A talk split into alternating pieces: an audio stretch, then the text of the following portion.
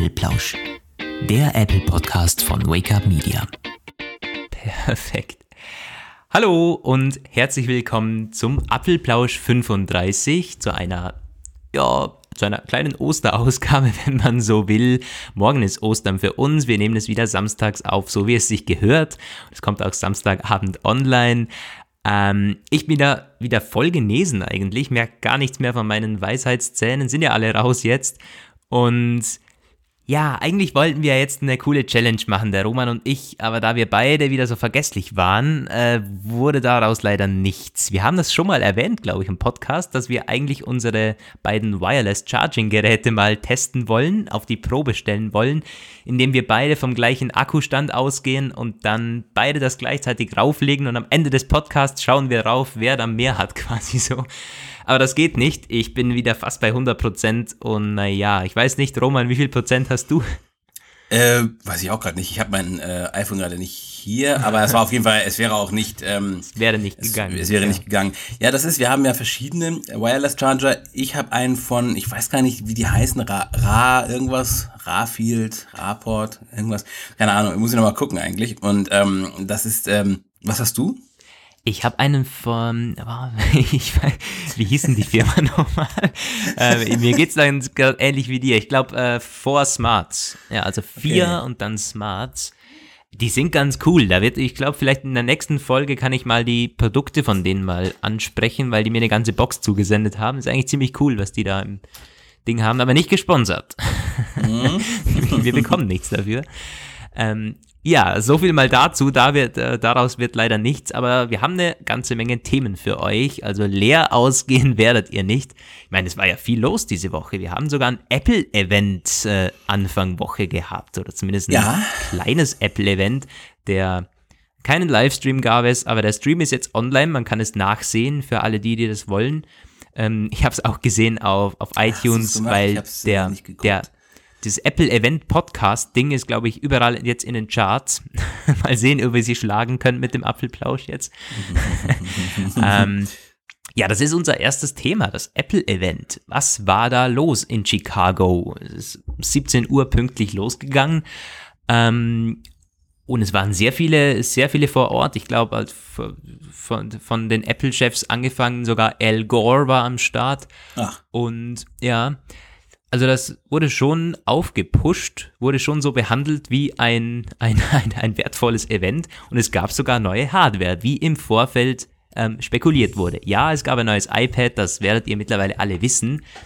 Ähm, wir können ja uns mal so ein bisschen durchschauen, was ist jetzt daran wirklich neu? Naja, nicht so viel. Erstmal hardware-technisch eigentlich nur die Apple Pencil-Unterstützung und der neue A10 Fusion Chip. Neu ist er das ja nicht, der ist aus dem iPhone 7, aber er ist neu im iPad äh, 9,7 Zoll. So genau. ist es, ja, ist natürlich kein neuer Chip, aber für das iPad ist es schon ein ziemliches Upgrade. Ich weiß nicht, was ist da vorher drin geschlummert?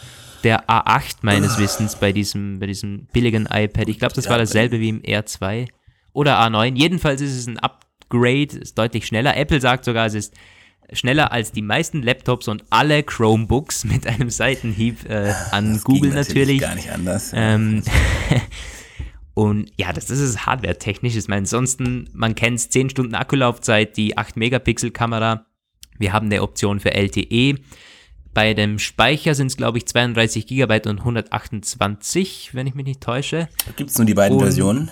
Ja, gibt nur diese beiden. Und halt eben jeweils mit ja. LTE. GPS ist am Start Touch ID, also man kennt das alles, 450 Gramm im Endeffekt, da hat sich also nicht viel geändert, äh, nur eben die Apple Pencil Unterstützung. Und da, ja, das ist quasi so der Hauptding. Jetzt mal die Frage an dich. Was hältst denn du vom Gerät? Irgendwie so rein hardware-technisch. Wir kommen noch dann zu den ganzen Software-Vorstellungen für den Bildungsbereich später nochmal. Aber mhm es gibt ja auch dieses Gerät für Otto Normalverbraucher, kostet 349 Euro und damit quasi ein Upgrade. Das sechste, ich glaube, Apple nennt es sogar das iPad sechste Generation auf der Homepage. Ja, wobei, wenn man ja, also erstmal steht da nur iPad, wenn man da auf dieses, diese Kaufenseite geht, da im Apple Online Store. Die sechste Generation? Ja, wobei, die sechste Generation steht dann, glaube ich, bei den technischen Daten oder so. Ja. ja. Ja, was, keine Ahnung, es ist halt, ähm, wie du schon gesagt hast, es ist, ist halt ein iPad. Ne? Letztendlich wird das äh, für den Endkunden äh, so einfach als Auffrischung 2018 iPad gesehen werden. Ist okay, ist, ist solide. Dieser A10 Fusion, der hat im äh, iPhone 7 einen guten Job gemacht, ist auf jeden Fall ein robuster Prozessor. Es war klar, das würde den A11 nicht geben. Ich hätte vielleicht gehofft auf ein A10X, weil ähm, das gibt's ja öfter bei den iPad-Versionen dass sie so eine X-Generation machen, gab es nicht. Es gibt noch keine genauen äh, Spezifikationen, ähm, was sie am A10 geändert haben könnten. Da äh, müssen sie wohl noch auseinandernehmen. Die gibt ja, weil wir wissen das, im Apple TV 4, nee, 5K, nein, also Apple TV 5. Generation mit 4K, ist ja auch der A10 Fusion drin, aber modifiziert, nur mit drei statt vier Kernen. Vielleicht haben sie auch am iPad A10 was gedreht. Aber ja, es ist okay. Es ist okay. Es ist nichts Dolles irgendwie. Diese Apple Pencil Sache, das ist halt die große Frage. Es wird halt als große Neuerung ähm, beworben und auch gefeiert. Ist es irgendwie schon? Ist halt nur die Frage, wer es jetzt bei dem iPad wirklich nutzen wird. Weil der Pencil war immer schon sehr speziell. Das war immer etwas, das haben nur Tablet-Fetischisten und Pro-Anwender benutzt. Pro-Anwender werden aber weiter auch zum iPad Pro greifen und äh, Normalanwender werden äh, den Apple Pencil brauchen, der ja auch nochmal ein Huni extra kostet. Und da wird man sich fragen, wer das dann tut. Weil derjenige wird zunächst erstmal vom etwas günstigeren Preis profitiert haben. Der Preis ist um 50 Euro gesunken. Man kann also schon sagen, es ist jetzt billiger geworden. Ja, aber auch nicht richtig billig. Ich meine, richtig billig konnte man auch nicht erwarten, aber zumindest du hast dir ein bisschen mehr Bildungsrabatt erwartet. Das ging schon aus deiner äh, Anmerkung in unserer Berichterstattung hervor, ne? Ja, ich habe es im, im äh, Apfel Page Night Push APNP schon ein bisschen erwähnt, so meine Meinung. Also zunächst nochmal zu, für, für, für den normalen Verbraucher, ich kann mir da als Zielgruppe, so als wirkliche, halt die, die Studenten, kann ich mir da vorstellen. So, die sagen, ja, Apple Pencil wäre schon geil, ähm, das könnte ich für die Uni brauchen, aber das Pro dafür, nee, das ist mir das doch zu teuer.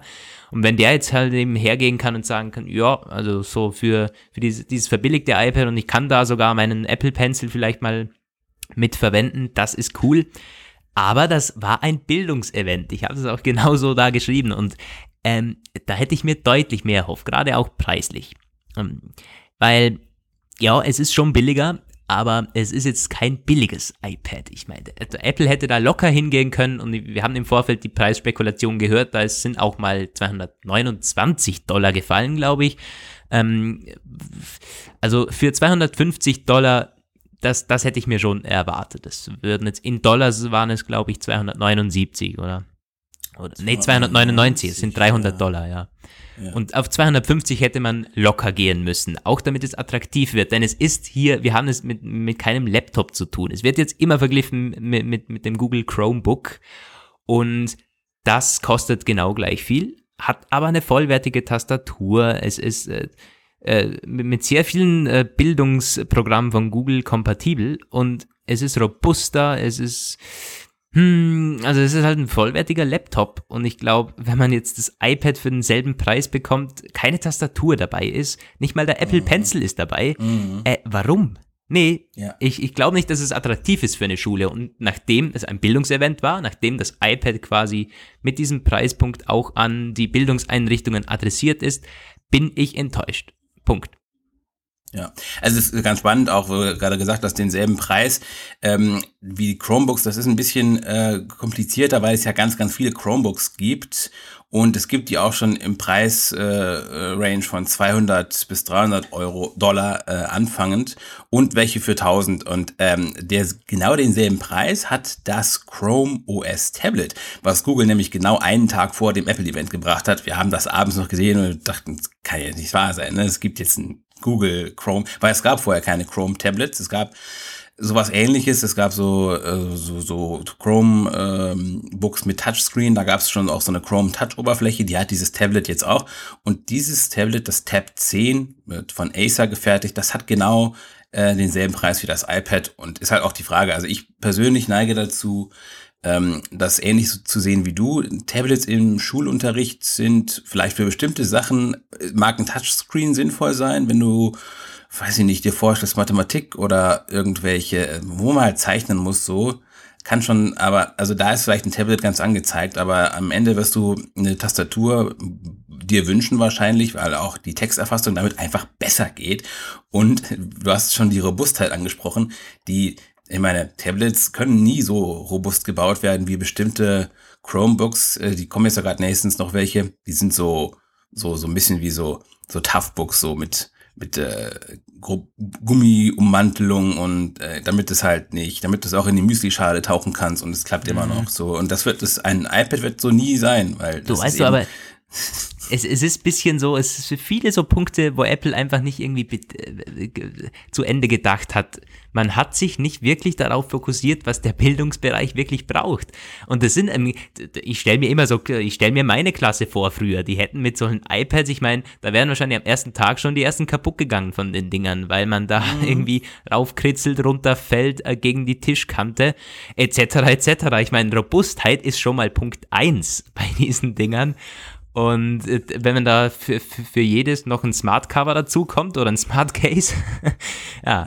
Ähm, und dann auch so Dinge, wenn wir jetzt mal auf den Softwarebereich dann zu sprechen kommen, es gibt eine ganze Menge, was Apple da für den Bildungsbereich hat.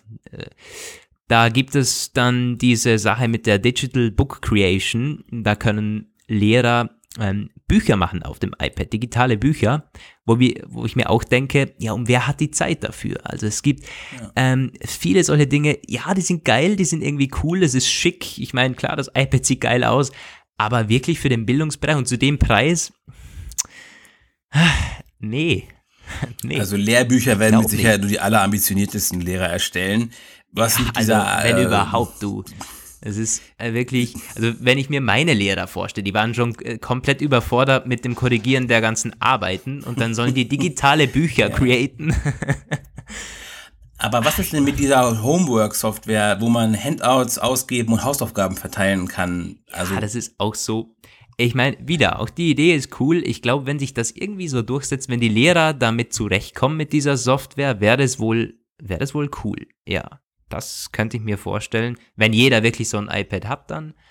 Ähm, ja. Da gibt es ja noch mehr. Was, was gibt es da alles ähm, von, diesen, von diesen Softwares? Ich meine, wir haben ja. zunächst mal auch neue Versionen von Pages und so ein Keynote mit der Apple Pencil-Unterstützung. Ähm, ja, das kennen wir schon. Man kann dann mit dem Apple Pencil quasi wie mit einem Leuchtstift über die Dokumente gehen, reinkritzeln und die Skizzen und Zeichnungen sind dann in allen iWork-Programmen verfügbar.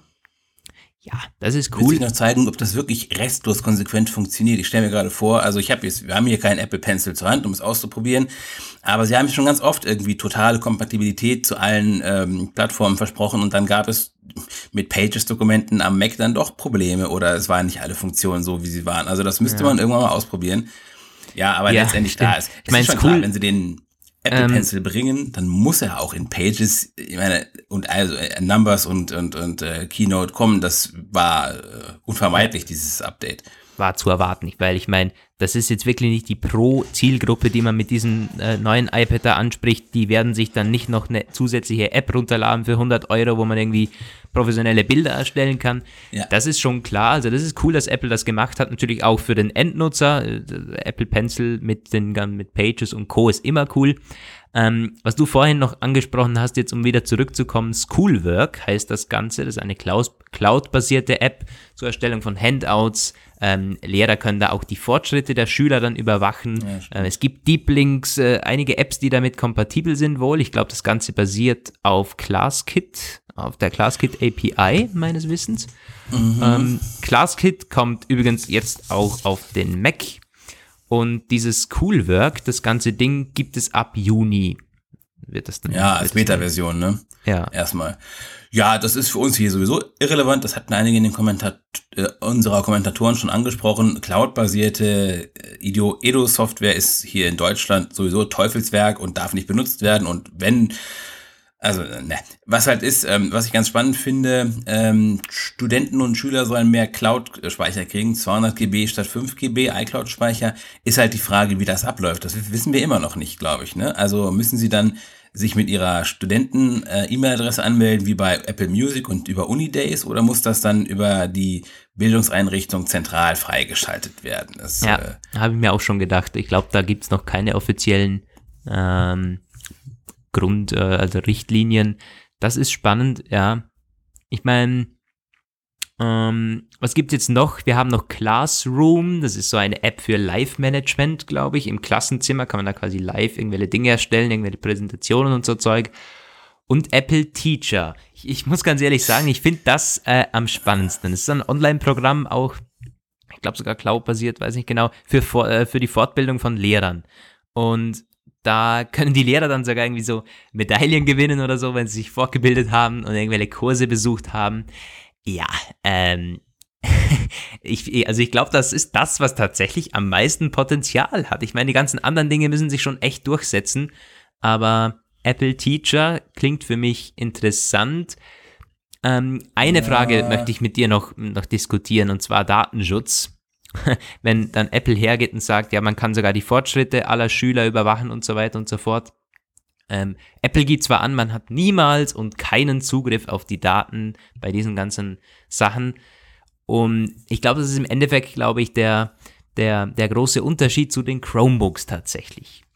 Weil, wir haben es äh, vorhin schon kurz angesprochen, ähm, das Gesamtpaket mag bei Google und seinen, seinen, seinen Chromebooks oder bei diesem neuen Tablet dann auch besser sein, aber wer es halt wirklich auf Datenschutz anlegt, hat bei Apple, fährt da wahrscheinlich am besten.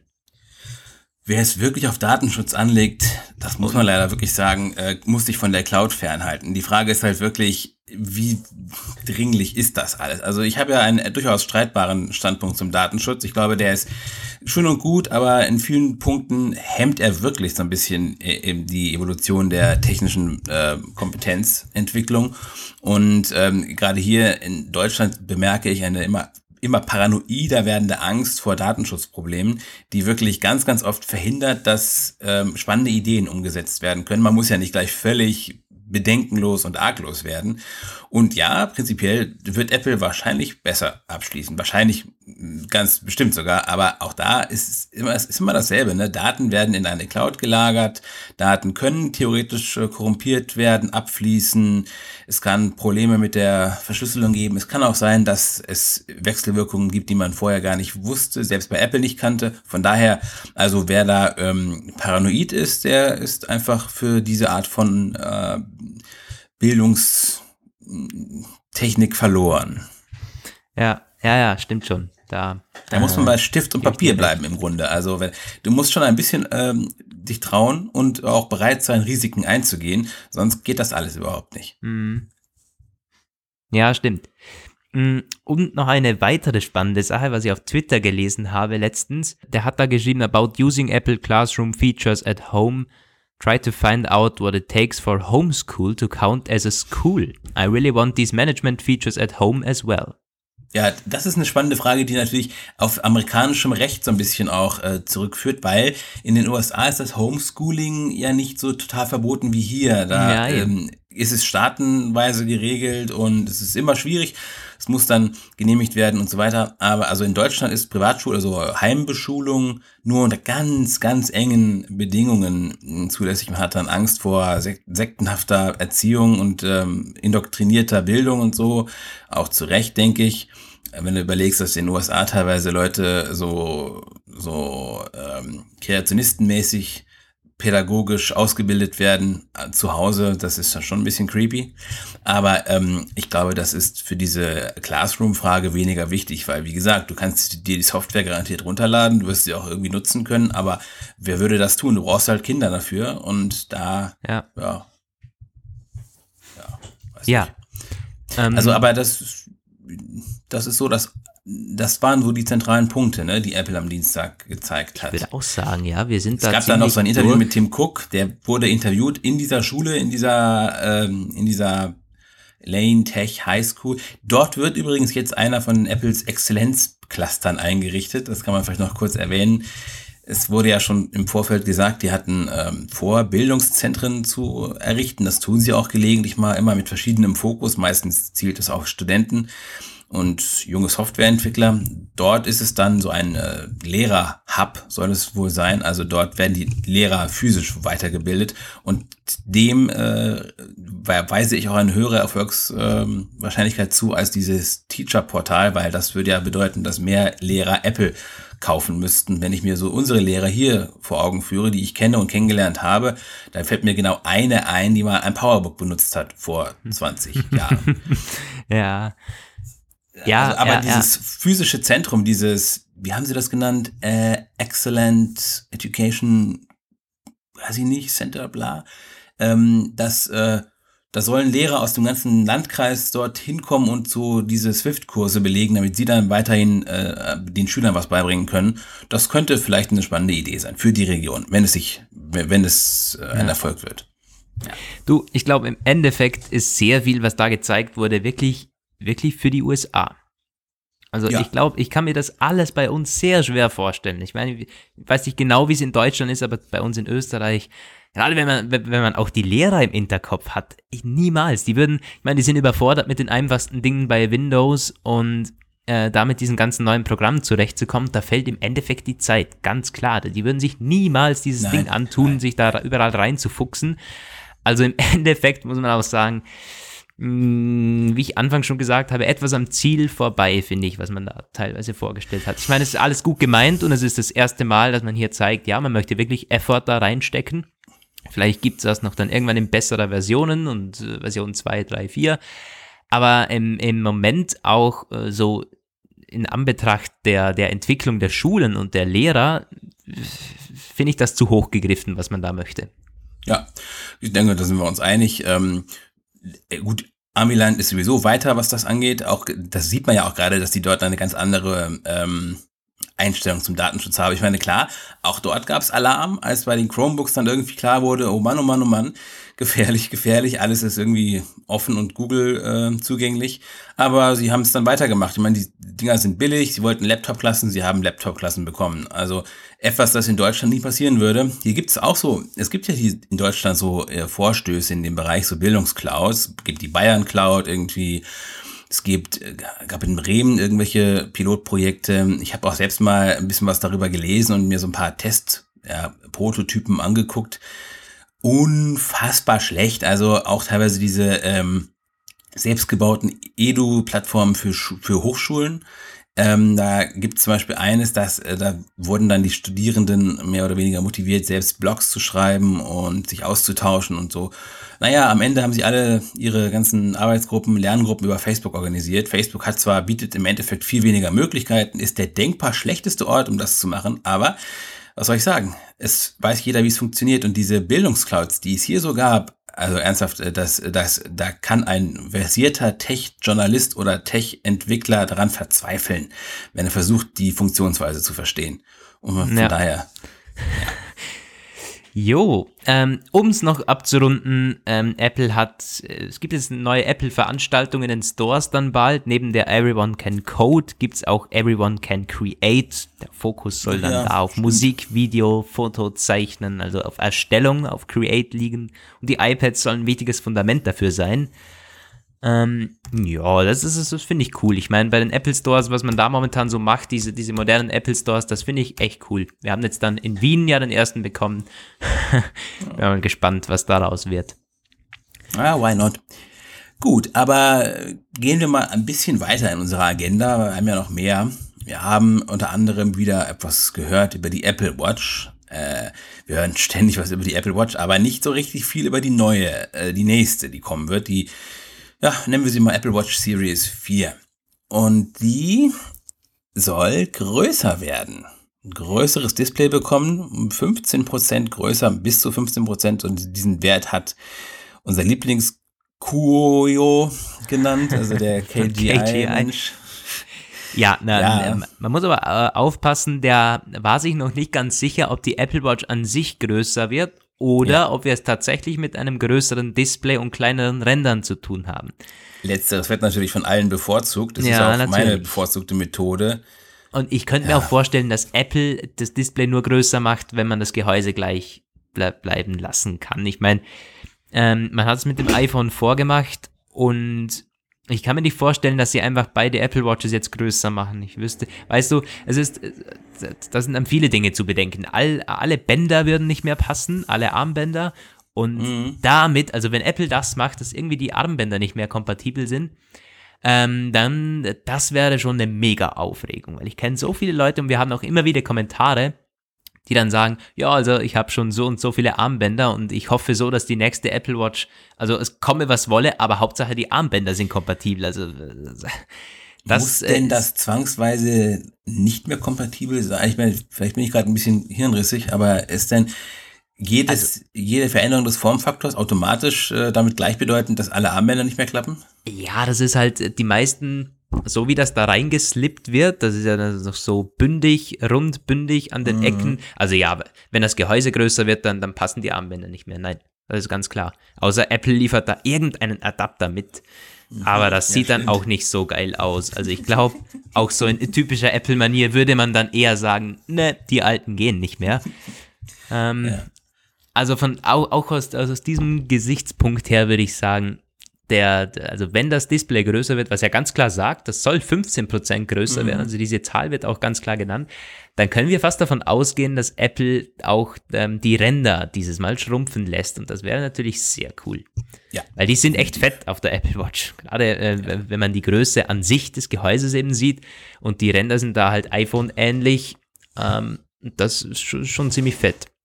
Es ist auch eine, eine ganze Menge an Sensoren und so sind da drin, da ist einiges äh, verbaut. Und ja, apropos Sensoren im Rand. Ja, genau, Sensoren soll es ähm, auch neu geben. von wem kam der Bericht? Es soll Face ID, nee, gar kein Bericht. Das war eine, ein Patent, das war eine Patentveröffentlichung. Eine Patentanmeldung. Genau. Ähm, ist, glaube ich, schon einige Wochen her. Nur ist jetzt erst an die Öffentlichkeit gekommen, so meines Wissens. Jedenfalls wird da eben beschrieben, wie Apple eine Gesichtserkennung da auf der Apple Watch zum Laufen bringen könnte. Ach ja. Um, ja, ich meine, wir, wir haben das schon öfters gehört, Face ID wird irgendwann auf die Watch kommen. Ich glaube, so viel steht äh, fest. Aber man muss auch sagen, dass das jetzt, es wäre jetzt nicht meine, meine, meine Nummer eins. Das ist keine Priorität für die Apple Watch, weil man sie ständig trägt. Also das ist ja, ja. nicht ein, ein Entsperrprozess, der 50 Mal am Tag dann laufen würde. Hoffentlich sondern nicht. nicht. Hoffentlich, Hoffentlich nicht. nicht. Wenn, ja. Vielleicht schreiben sie alles um. Vielleicht sagen sie, man muss immer drauf gucken, wenn man auch äh, irgendwas damit machen möchte. Das ist natürlich dann. Äh, das Einzige, was ich mir vorstellen könnte, ist, dass es im Hintergrund läuft. Weißt mhm. du, dass man halt quasi eher wirklich nur die Uhrzeit sieht, alles so wie es jetzt ist, ähm, aber wenn es quasi das Gesicht nicht erkannt wird oder irgendwie ein fremdes Gesicht erkannt wird oder sich die Apple Watch sicher ist, da ist wer Fremder dran, dass man dann vielleicht das Display ausmacht oder solche Dinge macht oder die das Apple Watch sich ausschaltet. Die Uhr muss da sein. Also die, ich, ich, kann mir vorstellen, dass die Uhr immer da sein wird, so und wenn das eigene wenn Gesicht drauf guckt, dann kommt mehr irgendwie, ja. dann kommt was immer dann auch kommt. Ja, aber hoffentlich nicht, dass es sich jedes Mal entsperren muss. Also ich meine, man kennt es jetzt, wenn man jetzt einen, einen Code da eingibt, ich habe überhaupt kein Passwort, ich habe gar nichts auf der Apple Watch, weil ich sie morgens anlegen möchte und ich möchte keinen Code eingeben. Das ist viel zu friemelig. Ich habe die 38 mm Version und ich habe gar nichts jetzt momentan und das ist natürlich schlecht, weil wenn die weg ist, ist sie wirklich weg. Ähm, aber äh, Face ID ist jetzt auch nicht so das, ach, ich weiß, ich weiß nicht warum. Ich verstehe mir geht's überhaupt nicht gesagt. ab. Ich, ja, mir geht's überhaupt nicht ab, Face ID auf der Watch. Ich muss auch sagen, ich kann mir in dem Moment wirklich bessere Authentifiziermethoden vorstellen, wenn das am Handgelenk ist. Da gibt es ähm, andere biometrische Verfahren. Es gibt diese Venenerkennung, die könnte man irgendwie einbauen in das Band. Da kommen wir gleich noch zu. Es gibt ja auch noch weitere Ideen für eine, für eine äh, Sensoren in den Bändern. Es kann auch über den Pulserkennung ähm, passieren. Ich glaube, da gibt es auch Methoden, dass da was äh, so unique ähm, Credentials irgendwie sind, die man zur Authentifizierung heranziehen könnte. Aber es muss doch keine Gesichtserkennung sein. Wenn das Ding doch quasi schon direkt auf der Haut liegt, dann müsste es auch noch mehr geben, was man machen könnte.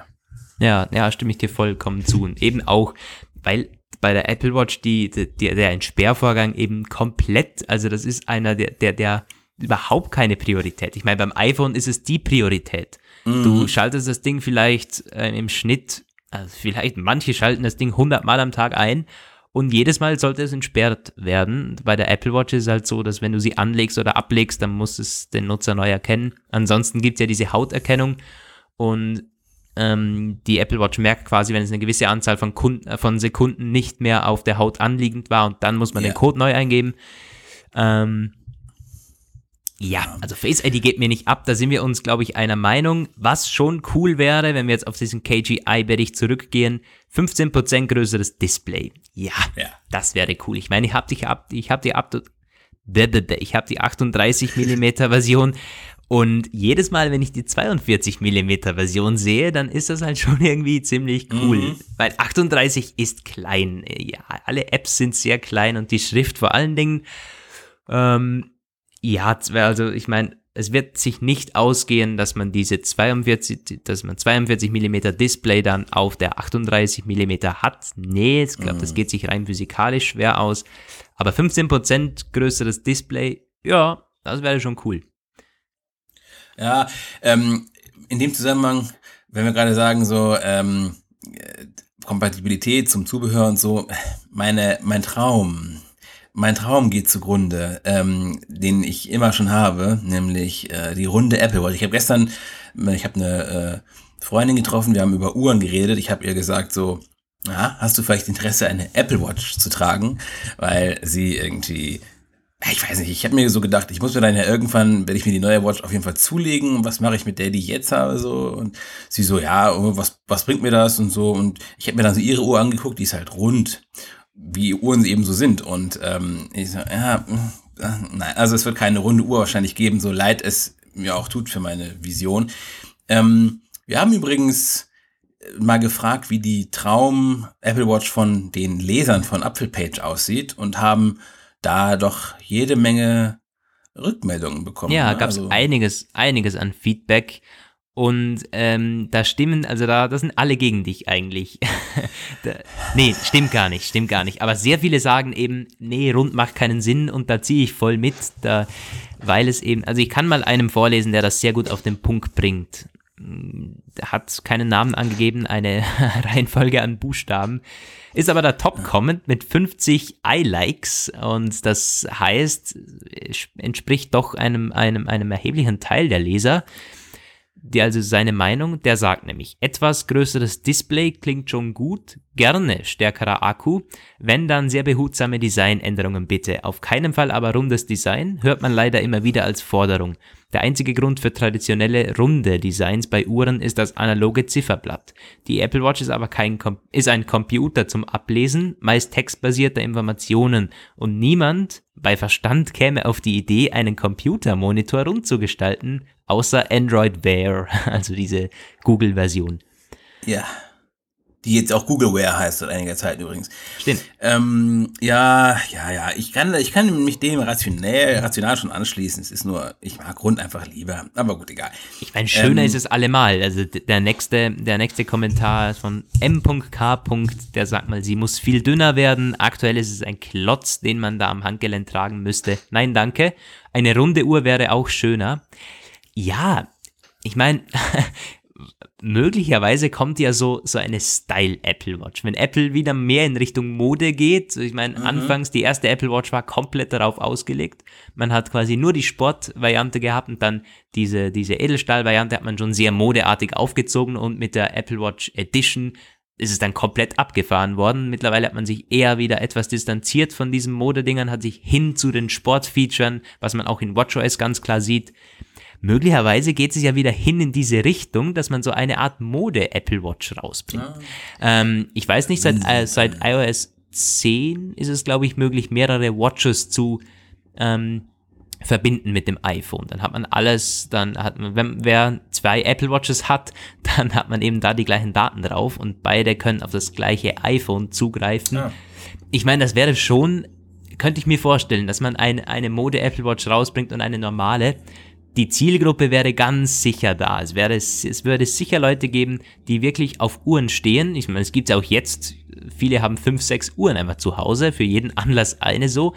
Und wenn man eine, eine, so eine teure Modekollektion an Apple Watches rausbringen könnte, vielleicht sogar in Kombi mit, mit Partnerschaften mit einigen Modefirmen, so, ich meine, es gibt ja schon diese Hermes-Sachen da, Mhm. könnte ich mir so vorstellen, aber nicht, also eine runde Uhr so als, als, als wirklich Apple Watch Series 4 only, nee, glaube ich nicht. Okay, dann bleibt meine Wunschwatch als ähm, im Wege einer äh, Stylo-Milo-Variante. Wenn sie dann nicht gerade 2000 Dollar kostet, kann ich mir das vielleicht sogar vorstellen. Muss man abwarten, wie Apple sich entscheidet. Muss man auch abwarten, was sie weiter an ähm, ihren Patentanmeldungen dort reinbringen. Diese eine da, diese Veröffentlichung mit der Face ID skizziert wurde, da war noch mehr. Da wurde halt auch über Sensoren in den Bändern gesprochen, über neue Gesundheitssensoren. Einerseits, da muss man halt gucken, was realisiert wird. Zweifellos wird irgendein Health-Kram noch kommen. Das ist sicherlich ähm, das ist zu erwarten. Apple hat ja die Watch auch jetzt als Health Gadget äh, positioniert. Die Frage ist halt, was für eine Health-Sache kommt. Dieses Blutzucker-Ding ist wohl in Arbeit, aber noch weit entfernt. Kommt also in nächster Zukunft erstmal nicht. Was könnte es noch geben? Blutdruck vielleicht oder so. Ja, ich meine, da gibt es alles Mögliche, was an Sensoren da, das wird auch ganz sicher kommen. Ich glaube, wenn es eine Designänderung gibt, was ähm, KGI ja sagt, die sei irgendwie fix, dann wird, äh, da werden auch neue Sensoren drin zu finden sein. Ich glaube, so, äh, so viel steht fest. Ähm, ähm, ich weiß nicht, also bevor wir da in die, in, in die Sensorenspekulation kommen, weil ich bin da gar nicht so bewandert, was alles auch technologisch momentan schon möglich wäre, ähm, gibt es noch einen spannenden Kommentar, nämlich die Ulle hat geschrieben, eine Kamera würde ich mir wünschen. Die kommt zwar nicht oft, eigentlich nur zum FaceTimen zum Einsatz, aber dafür wäre sie ja perfekt. Ja, es gibt ja auch schon so Samsung Watches mit Kamera. Die haben allerdings die filmen zur Seite und nicht, also im Grunde bräuchte man, um es wirklich richtig geil zu machen, eine Kamera unter dem Display. Und das Display müsste dann quasi beidseitig transparent sein, weil so eine Kamera, die quasi nach vorne oder zur Seite filmt, das klingt dann noch eher nach Nackenkrampf oder so, wenn du damit dann irgendwelche, damit, damit kann man so Schnappschüsse aus der Hüfte oder aus dem Handgelenk sozusagen dann schießen, denke ich, aber die ist dann für Videogespräche gar nicht geeignet. folgerichtig wird es ja auch bei Samsung nicht dafür angeboten, sondern damit kann man nur schlechte Bilder machen. Aber ähm, ja, die Idee gab es schon oft. Das wäre dann wirklich so ein typischer, dieser Armbandkommunikator, den man aus den Filmen kennt, wo dann, äh, vielleicht gibt es irgendwann in ferner Zukunft auch eine Version mit Hologrammprojektor, wo dann quasi so ein Holo über dem Handgelenk des Gesprächspartners, also ein Holo des Gesprächspartners über dem Handgelenk schwebt. Das, oh, das, äh, das, das, das wird bestimmt kommen. Du, ich habe es ist natürlich unglaublich abgeschweift, aber ich habe letztens eine Bilderserie ähm, mir reingezogen von Künstlern, die haben 19, um 1900, im Jahre 1900 haben die gemalt, wie sie sich das Jahr 2000 vorstellen. Unglaublich interessant. Wenn ich irgendwo den Link noch finde, schreibe ich das ja. in den Podcast-Artikel rein.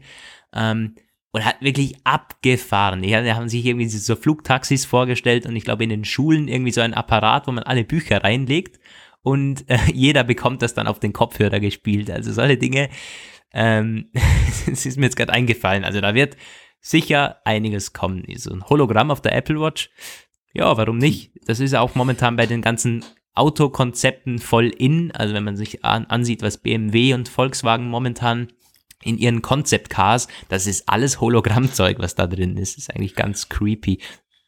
Ja, also ich, ich habe auch gerade da, okay, das ist jetzt, aber damit beenden wir auch gleich die Abschweiferei. Ich habe da gerade ein Buch gelesen. Das ist, äh, seht es mal als meinen Buchtipp für heute. Ähm, Hologrammatica heißt das von Tom Hillenbrand. Der hat auch schon dieses sehr geile Drohnenland geschrieben. Eigentlich sonst ist es, ist es ein Spiegeljournalist gewesen, der fällt eigentlich eher auf durch Kochkrimis, aber er hat auch zwei diese so High-Tech, ähm, äh, ja, ähm, Romane und diesem Hologrammatiker ist eben auch alles ist Holo. Also das sind irgendwie die ganzen Städte sind eigentlich schon völlig zerfallen und total äh, hässlich geworden, aber durch dieses Holo wird alles schicki und ähm, total stylo und jeder sieht top aus, auch wenn er eigentlich ein abgebrannter Penner ist irgendwie. Also es ist äh, völlig creepy und natürlich hat es auch dann Probleme damit gegeben, aber das wäre jetzt zu weit. Aber auf jeden Fall, das ist so der Blick in sein Blick ins Jahr 2000. Was ist das? 90, oder so. Also sehr, sehr spannend. Aber so, auf der anderen Seite auch spannend, was eigentlich alles nicht eingetreten ist, weil sich die da 1900, also bei dieser Bilderserie, haben sich die Flugtaxis und alles, ich glaube, ganz witzig war so ein Postbote, der die Briefe mit einem Flugtaxi und einer steht auf dem Balkon und holt sich die so ab. Also wirklich, ähm, ich meine, davon sehen wir, glaube ich, weit entfernt. Die ähm, Flugtaxis sind ja auch eine Dauerbrennergeschichte. Die gibt's, die fliegenden ja. Autos, die gibt's in Blade Runner, die gibt's in äh, hier Back to the Future, das ist ja auch so, ne? Das, und äh, das Bei Back to the Future ist ja auch mit den Faxen. Die haben da ja noch Faxe, die überall aus der Wand kommen. So, naja, naja jetzt, jetzt sehen wir, wie das alles, äh, wie so äh, Träumereien von der Wirklichkeit überholt werden. Und in einigen Punkten sind Sachen tausendmal prognostiziert worden, auch zum Beispiel noch gar nicht so lange her, Anfang des Jahrtausends noch die Videotelefonie. Ich weiß noch, wo überall UMTS eingeführt wurde. Da wurde äh, geweissagt, da waren sich alle total sicher, irgendwann wird es nur noch Videogespräche geben. Selbst wenn du die Auskunft anrufst, wirst du die äh, Mitarbeiterin sehen, während sie deine, deine Wünsche bearbeitet was sagen wir? Heute gibt es weder Auskunft noch Videotelefonie zwar schon, aber es hat sich einfach für die Masse nicht durchgesetzt. Ich kann mir auch vorstellen, warum. Weil es zwar mittlerweile technisch möglich ist, aber vielleicht wollen wir ja auch gar nicht ständig gesehen werden, nee. während wir irgendwelche Sachen machen. Also. Ja. Wobei ich, ich sehe noch öfters als gedacht so Leute, die, die, die skypen oder FaceTimen. Also so Videotelefonie ist schon, wenn man es möchte, funktioniert es super heutzutage. Ja. Aber wie gesagt, es ist nicht, was ich irgendwie jetzt statt dem Telefonieren äh, durchgesetzt hätte. Ja, warum auch, oder? Ja. Um wieder ein bisschen zurück zur Uhr zu kommen, ich habe noch ganz bisschen gerade gelesen, jemand hat gesagt, ich möchte eine dreieckige Uhr. Ja, ja, ja, ja, ja warum eigentlich nicht? ähm, eine Sache, ich, da möchte ich, bevor jetzt, bevor ich es gar nicht mehr an, angebracht kriege, diese, diese Patentanmeldung nochmal. Ähm, was die da auch ist, ist, ähm, das hat auch jemand sehr, sehr treffend als First World Problems äh, kommentiert. diese Sensoren man kann auf jeden Fall Beschleunigungssensoren einbauen, verbesserte, die so die Achse, die Ausrichtung der Uhr im Raum äh, bestimmen und auswerten können. Das ist technisch auf jeden Fall schon möglich. Und was man damit anstellen könnte, naja, das wurde auch so ein bisschen skizziert in dieser Patentanmeldung. Apple, es, es, es hat auch mit Sport zu tun, mit Gesundheit im weitesten Sinne, aber eher so, naja, man könnte damit sein Golf-Handicap verbessern indem er irgendwie äh, die Bewegung der Hand, die den Schläger schlägt, äh, den Ball mit dem Schläger schlägt, verfolgt und dann mit einem idealen Move dieser Sportart vergleicht und dir dann irgendwelche Lessons wahrscheinlich gibt. Oder auch, wie du einen Football wirfst. Naja. Ja, es ist, glaube ich, es geht äh, patently Apple, wo diese Patente ja immer veröffentlicht oder an die Öffentlichkeit bringt. Ähm, die haben, glaube ich, spekuliert, es wäre für Fußball, Baseball und Golf könnte genau. das irgendwie von Nutzen sein. Ähm, ja, ich meine, weißt du, du ich mein, darfst das nicht Football, unterschätzen. Ich nicht, äh, nicht Fußball, sondern Football, weil da wirft man ja im Fußball. Ah, ja, ja, das kann werfen. sein. Ja, ja, stimmt natürlich. Äh, Wobei ich meine, ja, Fußball, wenn du irgendwie rennst und der erkennt, ob du, was weiß ich. Aber du, ich, was ich sagen wollte, du darfst das nicht unterschätzen.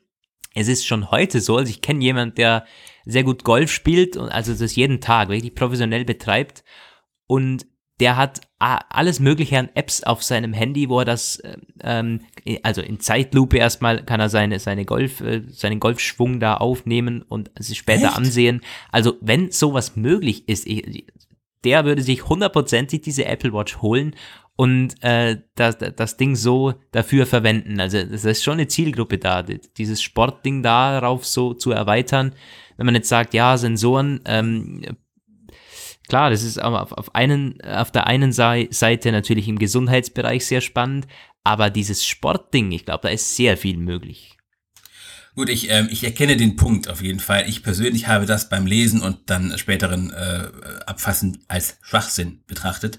Aber natürlich, äh, Golfspieler die sind auch potenzielle Apple Watch Käufer, sehe ich ein. Ja, das ich, ist ich, auch ich so, ja. Ich finde es nach wie vor blödsinnig, muss ich ganz ehrlich sagen. Ich meine, also das ist so eine Anwendung, wo man sich fragt so, ja, was machen wir denn mit unseren Sensoren jetzt hier? Aber ja, ja, okay, ja, ich erkenne, dass das einige Leute auf jeden Fall nutzen werden. Ja, ich glaube auch. Also ich könnte es mir zumindest so vorstellen.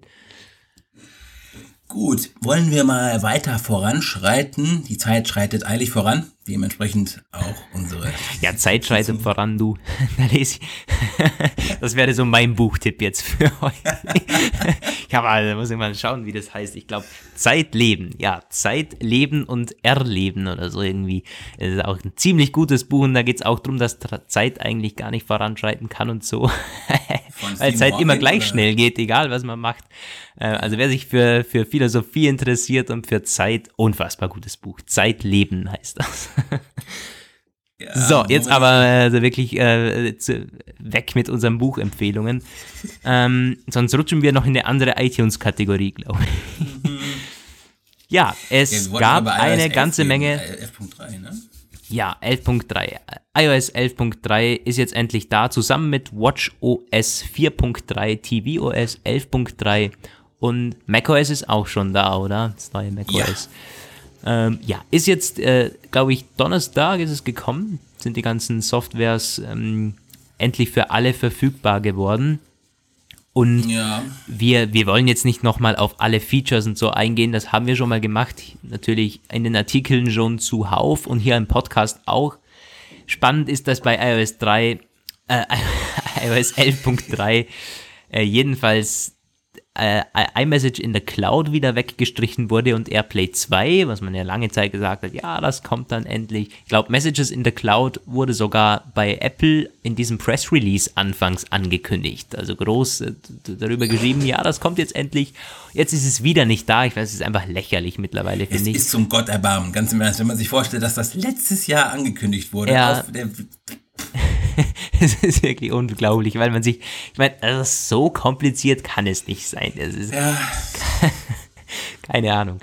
Ja, vielleicht funktioniert wieder irgendwas nicht und bevor man das, also klar, be bevor es überhaupt nicht funktioniert und man seine iMessages dann überall hat oder noch einen Ausfall hat ja, bei iMessage, dann ja. sollen die. Ja in der Beta gesehen. Also ich meine, ich habe. Aber irgendwas, irgendwas muss ja sein. Also wenn es funktioniert, wäre es sicher schon da. Ja, also ja, und Airplay 2, also das ist vielleicht noch, äh, noch seltsamer, weil das halt auch etwas ist. Ich meine, ja, der HomePod ist jetzt schon da, die Leute können ihn nicht im Multiroom-Modus benutzen und es steht immer nur later this year. Ja, und, das ist wirklich. Äh, das ist auch etwas, was die Hersteller, also die Zubehör und die ganzen anderen Lautsprecherhersteller, ich hatte ja mal, irgendwann war das denn, habe ich mal Anker angefragt, war es denn, wann die ihre, die haben doch auch Smart Speaker. Ich weiß nicht, war es denn Anker oder irgendeine andere Firma? Ich hatte mal irgendeine angeschrieben und gemeint, wie sieht es denn bei euch mit AirPlay 2 aus? Ich, da, damals ging ich davon aus, dass es alles irgendwie nur eine Frage der Zeit ist und die haben dann geantwortet, dass sie gesagt, naja, noch ist es gar nicht so richtig spezifiziert und Apple gibt uns nichts zum Arbeiten, mit dem wir da die Unterstützung für die Geräte äh, sicher einbauen können. Noch ist gar nicht sicher. Wir halten uns erstmal zurück. Und ich habe dann gedacht, so, hm, was für kleinmütige Menschen das doch sind. Inzwischen muss ich mich da ein bisschen revidieren und sagen, ja, also Apple bringt es einfach nicht in Schwung. Und ich hätte als Hersteller, Endgerätehersteller jetzt auch irgendwie schon länger das Vertrauen darin so ein bisschen verloren. Also.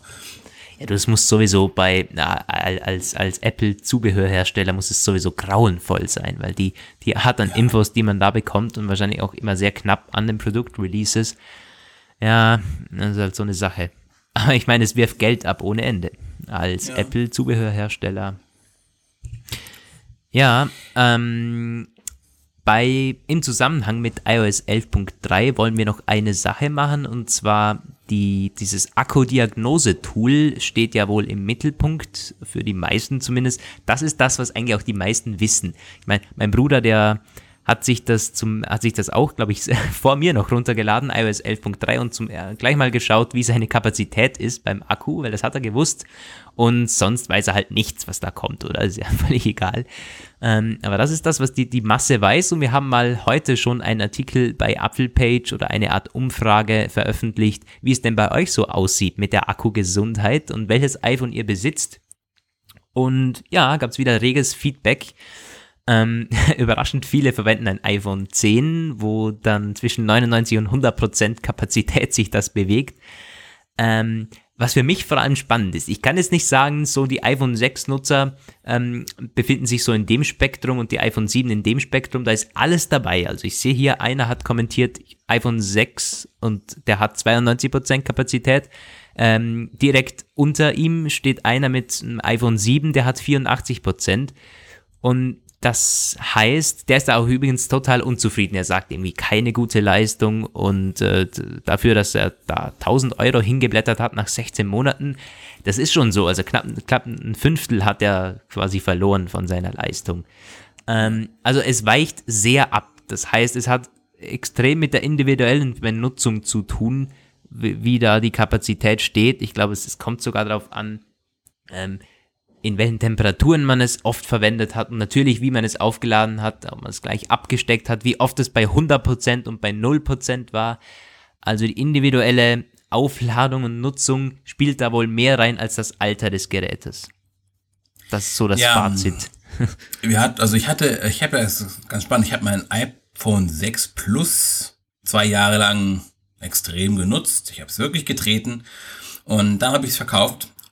Und da war ich gestern bei der Nachnutzerin und ich habe dann gesagt, so ja, du musst mal iOS 11.3 installieren, ist jetzt, jetzt gekommen. Du kannst dann, weil die hat das Akku-Austauschprogramm noch nicht in äh, Anspruch genommen.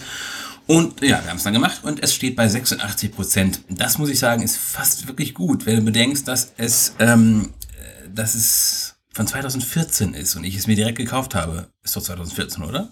Ja, von 2014, ja. Also es sind jetzt bald vier Jahre und es hat sich dafür echt gut gehalten. Sie ist natürlich trotzdem schon deutlich runter. Sie sollte auf jeden Fall das Akku-Austauschding machen, wenn sie es noch länger nutzen möchte. Irgendwas sagt mir, dass sie das tut. Also es länger nutzen möchte.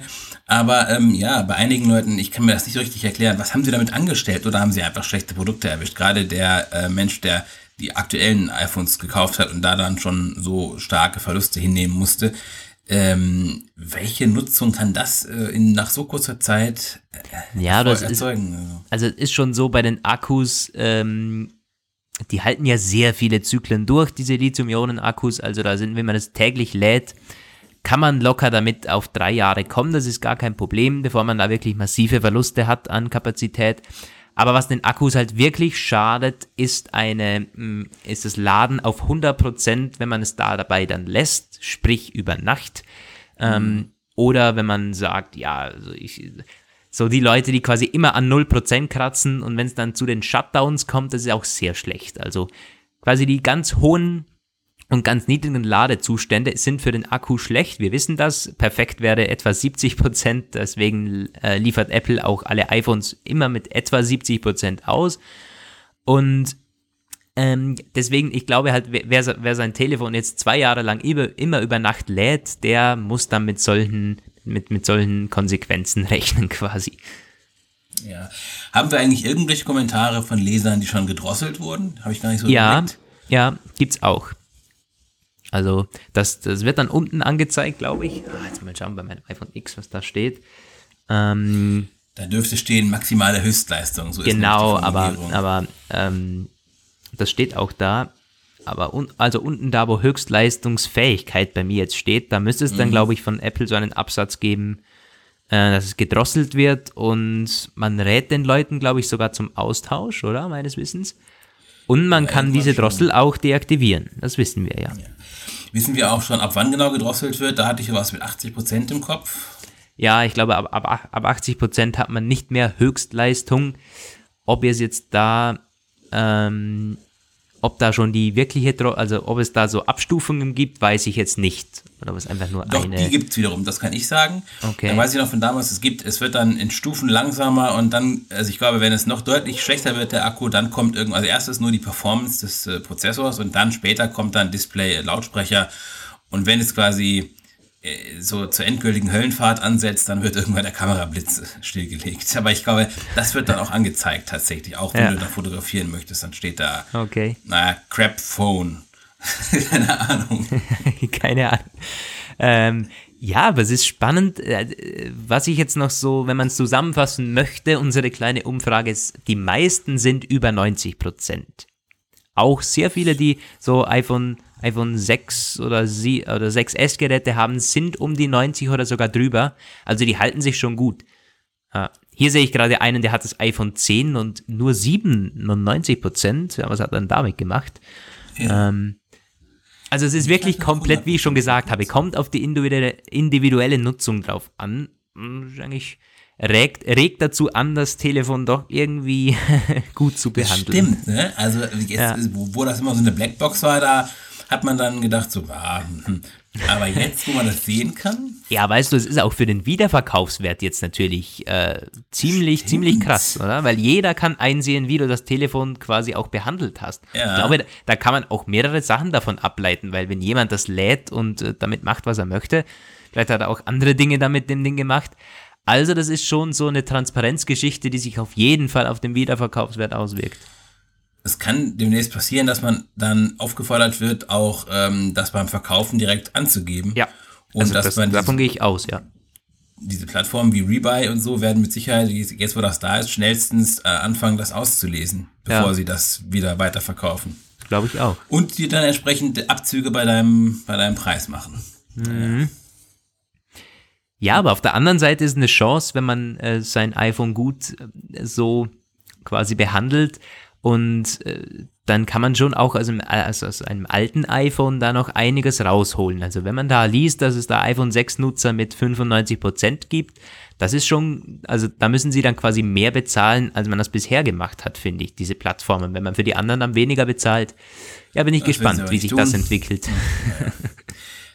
Bevor wir äh, irgendwann mal zum Schluss kommen müssen, ähm, möchte ich noch kurz anmerken, ich finde das ganz bemerkenswert, wohin das Ganze geführt hat mit der Drossel. Anfangs war ja quasi die große Apple-Schelte, wobei wir wissen, dass ähm, Akkus generell Performance verlieren. Apple hatte halt das Problem gemacht, dass sie äh, diese Technik hatten, die diese Shutdowns ausgelöst hat und dann diese schlechte Kommunikation und dann daraus diese folgende Entdrosselung, sprich und äh, Schrägstrich mehr Transparenz. Aber jetzt haben wir etwas, das es, glaube ich, nirgendwo anders gibt. Ich glaube, es gibt in keinem, also ja, Android ist halt unübersichtlich, ist ein Riesenfeld, vielleicht gibt es irgendwo was Vergleichbares, aber von den Modellen, die ich kenne, gibt es zumindest zwar immer so ein Batteriestandsbildschirm, da steht aber nicht äh, vergleichbar drin, wie gut sich der Akku gehalten hat und von einer Drossel steht da schon gar nichts. Also ich glaube, ähm, dass es zwar mit einem großen Nackenschlag für Apple angefangen hat, aber jetzt geht es daraus mit einem neuen Alleinstellungsmerkmal hervor. Stimmt. Ja, das ist auf jeden Fall so. Ich meine, ich glaube, von den Flaggschiffen gibt es keines, das es hat. Es gibt schon Android-Geräte, wo man das kann, gerade auch mit gewissen Apps, glaube ich, dieses irgendwelche Schnittstellen verwenden. Also das kann man machen, aber mit den Flaggschiffgeräten ist es nicht möglich. Und wobei man auf der anderen Seite sagen muss, also bei Android ist schon ziemlich geil, was die akkutechnisch, was man da auslesen kann, äh, was Apple nicht hat. Ich meine, ich weiß, dass Sony gibt dir an bei, diese, bei den neuen Handys, wie lange der Akku noch hält, genau auf die Uhrzeit hin, wenn du es so weiter verwendest. Und man kann so? genau sagen, ja, ähm, Spannend. ups, das waren meine AirPods. Wir sollten zum Ende kommen langsam.